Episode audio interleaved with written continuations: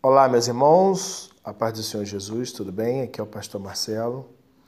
Bom, eu estou gravando esse podcast para você, para poder estimular você a viver esses tempos tão difíceis que nós estamos a viver.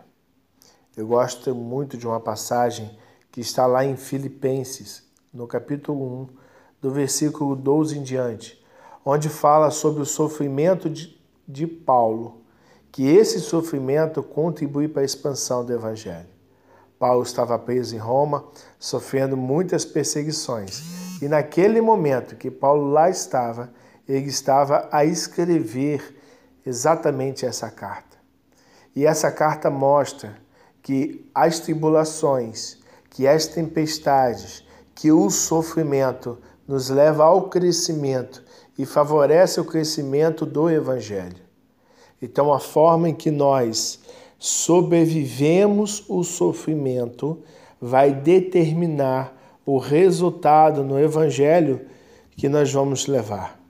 Nós temos que levar o Evangelho em toda e qualquer tribulação, em toda e qualquer situação, seja na paz, na tristeza, na alegria ou na dor, o Evangelho deve ser anunciado.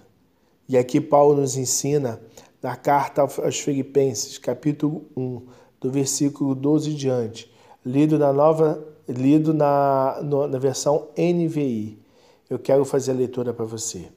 Paulo diz o seguinte: Quero que saibam, irmãos, que aquilo que me aconteceu tem, ao contrário, servido para o progresso do Evangelho.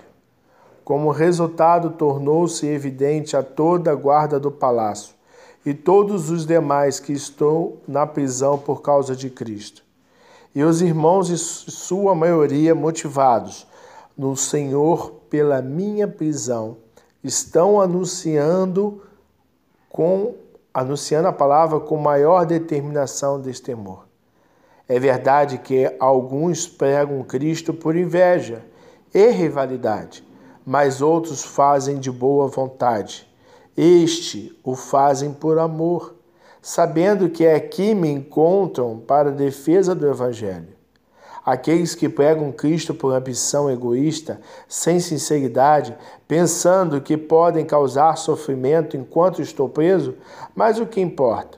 O importa é que, de qualquer forma, seja por motivos falsos ou verdadeiros, Cristo está sendo pregado e por isso me alegro. De fato, continuo a me alegrar-me, pois sei o que me aconteceu resultará em minha libertação. Graças às orações de vocês e ao auxílio do Espírito de Jesus Cristo. Aguardo ansiosamente e espero que em nada serei envergonhado. Ao contrário, com toda a determinação de sempre, também agora Cristo será engrandecido em meu corpo, quer pela vida, quer pela morte. Porque a mim porque para mim o viver é Cristo e o morrer é lucro. Caso continue vivendo no corpo, terei fruto do meu trabalho e já não sei o que escolher. Eu estou pressionado pelos dois lados, desejo partir e estar com Cristo, e o que é muito melhor. Contudo, é mais necessário por causa de vocês que eu permaneça no corpo, convencido disso. Sei que sou que vou permanecer e continuar com todos vocês para o seu progresso e alegria na fé, a fim de que para minha presença outra vez a exultação de vocês em Cristo. Jesus transborde por meio da minha causa. Não importa o que aconteça, exerça sua cidadania de maneira digna do Evangelho de Cristo, para que assim, quer eu vá e os veja, quer apenas ouça a seu respeito da minha ausência, fique sabendo que vocês permanecem firmes no só espírito, lutando unânimes pela fé evangélica, sem de forma alguma deixar-se intimidar por aqueles que se opõem a vocês. Para eles, isso é sinal de destruição mas para vocês a salvação. É isso da parte de Deus, pois a vocês foi dado o privilégio de não apenas crer em Cristo, mas também sofrer por, por Ele. Já os, os que estão passando pelo mesmo combate que me viram enfrentar, agora ouvem que ainda enfrento. Paulo deixa aqui uma linda carta, uma linda carta de amor a Deus. E, na verdade, é uma, é uma passagem que cita uma adoração que Paulo tem ao nosso Senhor, onde ele diz que viver é Cristo e morrer é lucro. Ele prefere estar com Cristo, mas se aqui tiver que ficar para que a obra continue sendo feita, assim seja feita a vontade do Senhor. Paulo estava preso, sendo açoitado, perseguido, mas enquanto ele estava preso, todos os servos do palácio, todas as pessoas da prisão conheceram o evangelho por causa do sofrimento do Paulo, do apóstolo Paulo. Olha, meu irmão, minha irmã, talvez as tuas tribulações aparentemente venham para te destruir. Talvez as suas tribulações aparentemente venham para acabar com você, para finalizar o teu projeto para destruir as suas finanças, para dizer que você não vai conseguir, que você não vai suportar tamanha dor, que você não vai vencer essa tribulação. Mas eu quero dizer para você que você vai vencer sim, porque a vontade de Deus vai prevalecer sobre a sua vida e que se através desta tribulação o nome de Cristo ser exaltado, pessoas serem alcançadas, pessoas serem impactadas através do teu testemunho em Cristo Jesus. Se isso tiver que acontecer para que o nome do Senhor seja exaltado, que assim seja feita a vontade dele.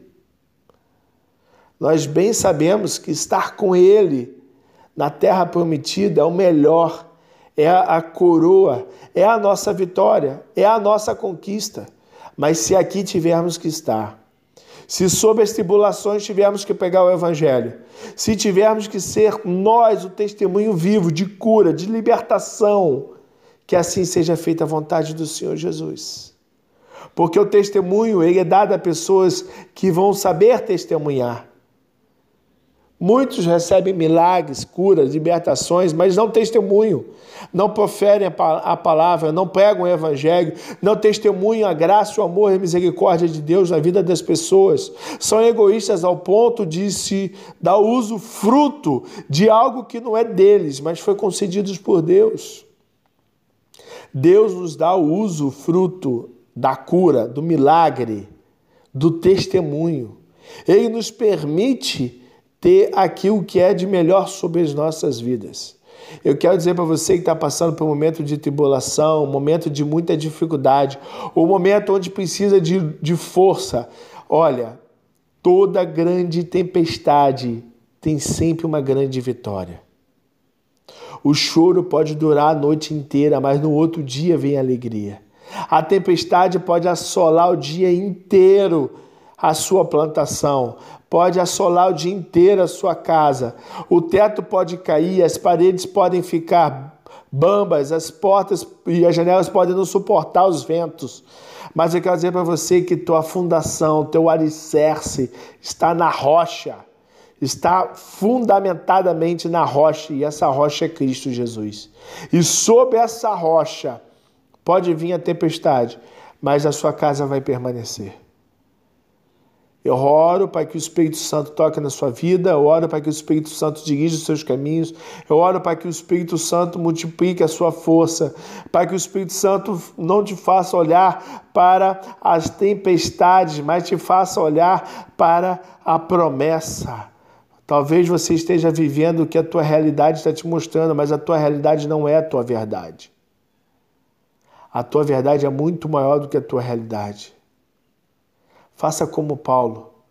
Use a tribulação que você está a passar, a tempestade que você está a passar, a necessidade que você está a passar, para pregar o Evangelho, testificar o amor de Deus e ajudar as outras pessoas que também estão nessa necessidade, na mesma necessidade que você, a superar tudo para a glória e honra do nosso Senhor e Salvador Jesus Cristo.